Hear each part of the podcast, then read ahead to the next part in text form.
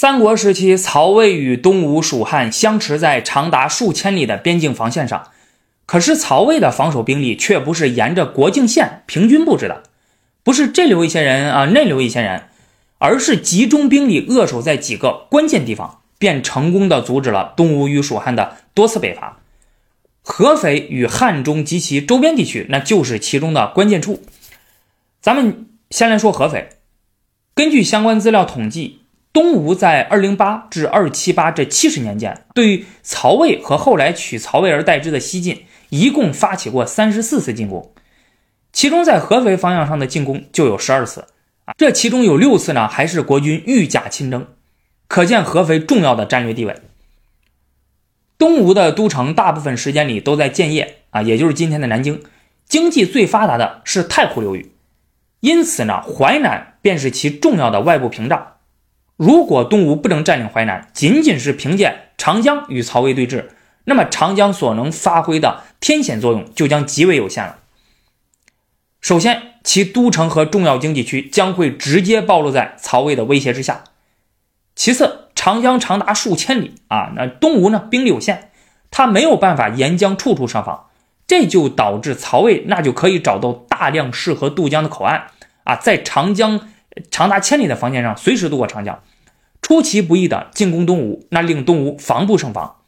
因此，对于东吴来说，最好的办法就是控制淮南，使对方的边境与自己的核心区域之间形成缓冲地带啊，这样呢，也就可以把防线北移，使曹魏的军队不能顺利渡江，只能沿着几条南北方向的水路进攻。那这样呢，吴军就可以集中兵力来防守。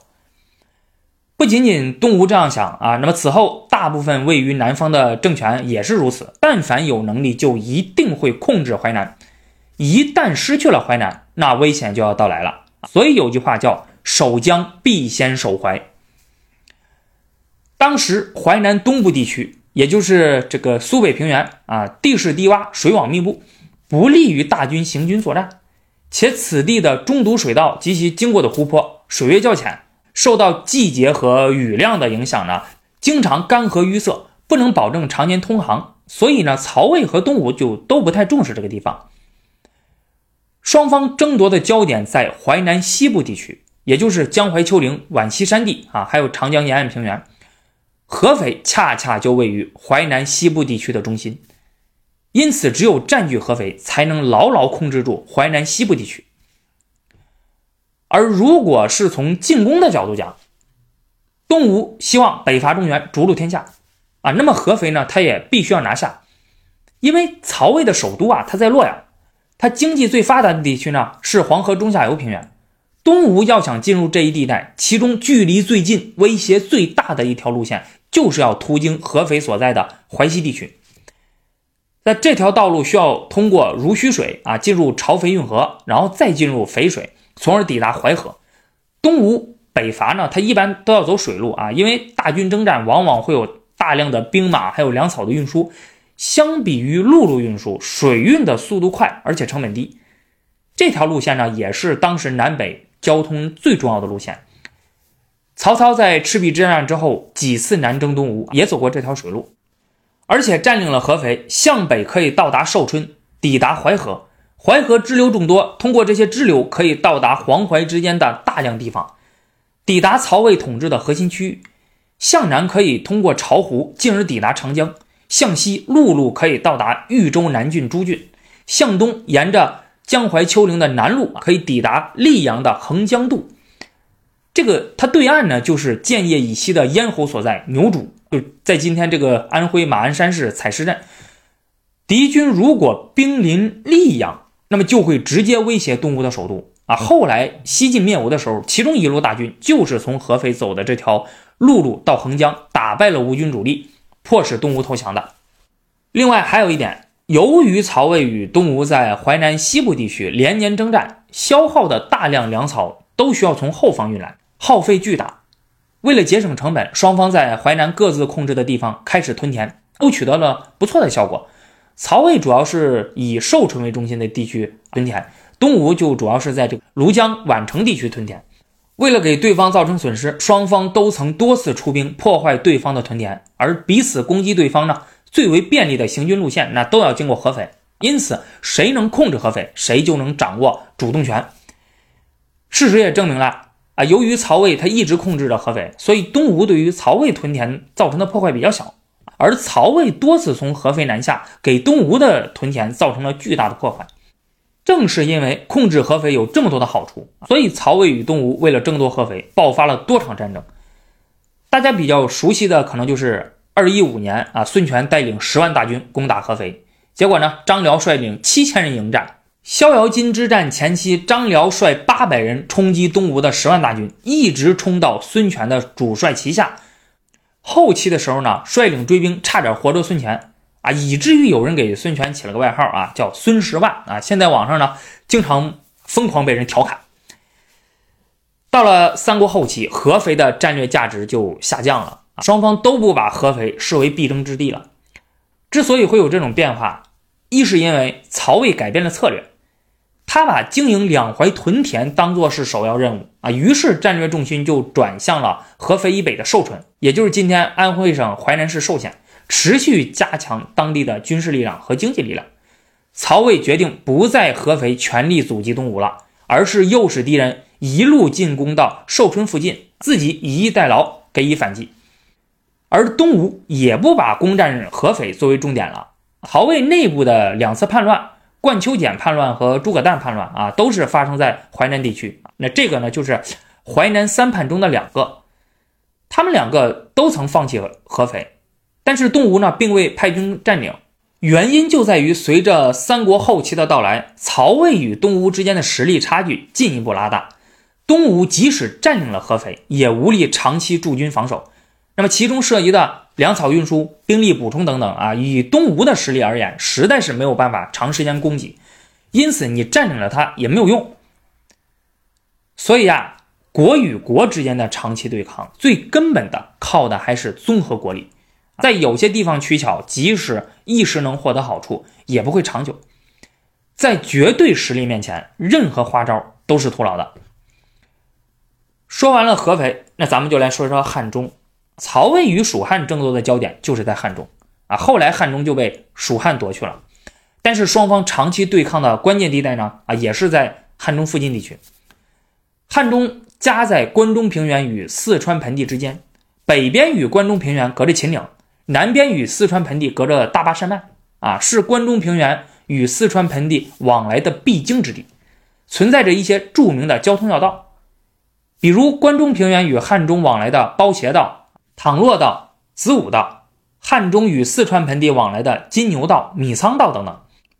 汉中周边都是崇山峻岭，地形复杂，地势险峻，易守难攻，东出襄樊，西抵陇右。曹魏得到它，那就等于是打开了统治中心位于四川盆地的啊蜀汉的北大门，可以通过多条路线出其不意的攻打蜀汉，令蜀汉防不胜防。蜀汉得到它，那就可以截断由关中穿越秦岭的多条道路，使得曹魏无法由关中南下，从而保证成都平原的安全，御敌于国门之外，而且还能通过关中与汉中之间的多条道路自由选择。出其不意地攻入曹魏的关中地区。诸葛亮在隆中对里给刘备规划的统一天下的方式呢，那就是占领荆州一州啊，然后命一上将将荆州之军以向宛洛，刘备身率益州之众出于秦川。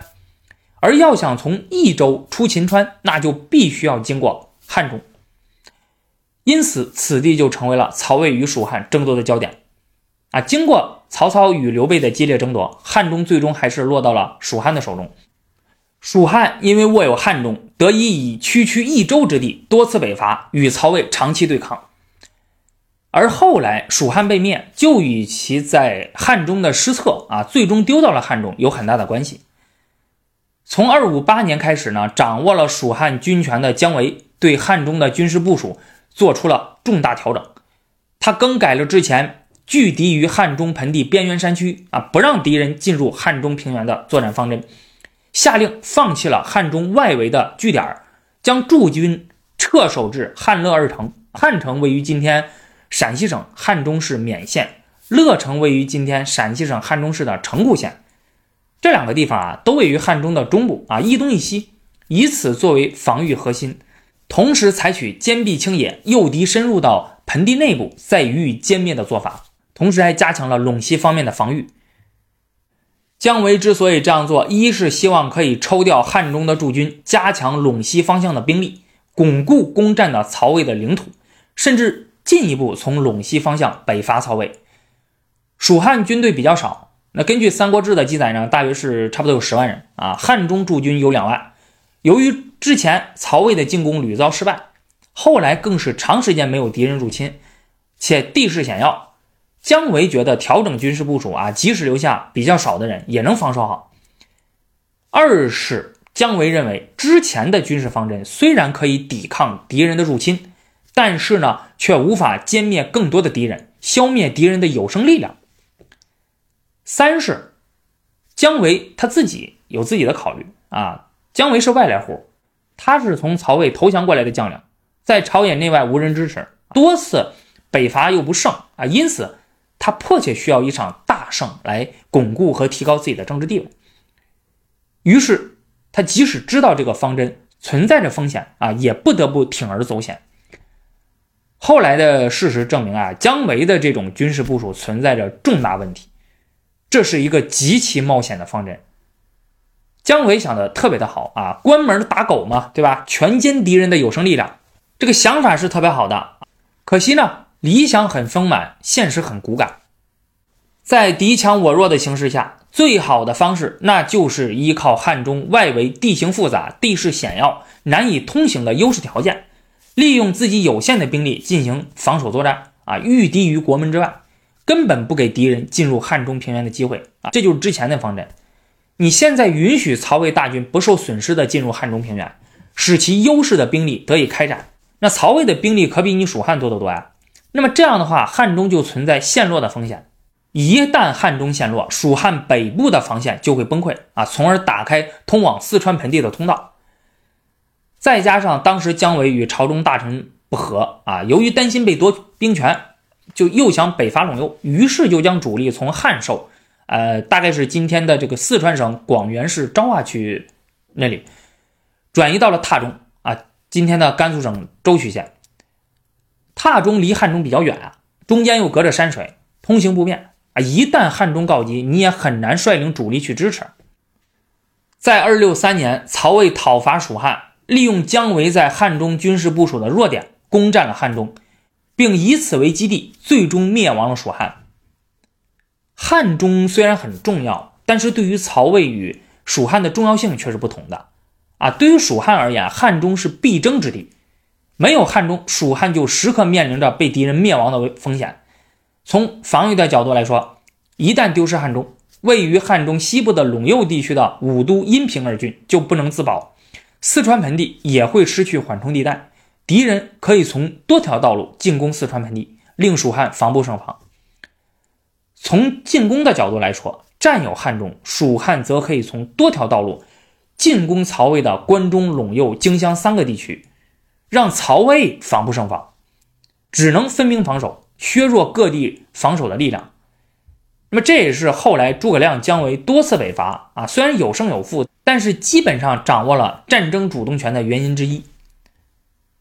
对于曹魏而言，汉中虽然也很重要，但是其迫切需求的程度没有蜀汉那么强烈啊。如果从进攻的角度讲呢，得到汉中，曹魏就能从多条道路入蜀。但是如果从防御的角度来讲，没有汉中，曹魏的防守虽然会比较被动啊，但是呢不会有致命的威胁。尤其是考虑到啊，由于汉中复杂的地势地形，交通不便，大军如果长期驻扎在此，需要从关中啊甚至中原地区运来大量的兵马粮草，耗费巨大，这个曹魏没有办法负担啊，所以最后曹操还是放弃了汉中，将防卫蜀汉的防线。收缩到了关中地区。后来的事实也证明了曹操的战略判断啊，蜀汉得到了汉中，虽然多次北伐对曹魏造成了很大的困扰，但是由于秦岭的阻隔，蜀汉多次因为缺粮而被迫撤兵，而在这个地方的领土扩张上呢，也没有取得根本性的突破，反而是曹魏以防守为主的策略蛰伏待机，最后找到了机会，一举攻占了汉中。并灭亡了蜀汉。好的，那本期节目就到这里了，我们下期节目再见。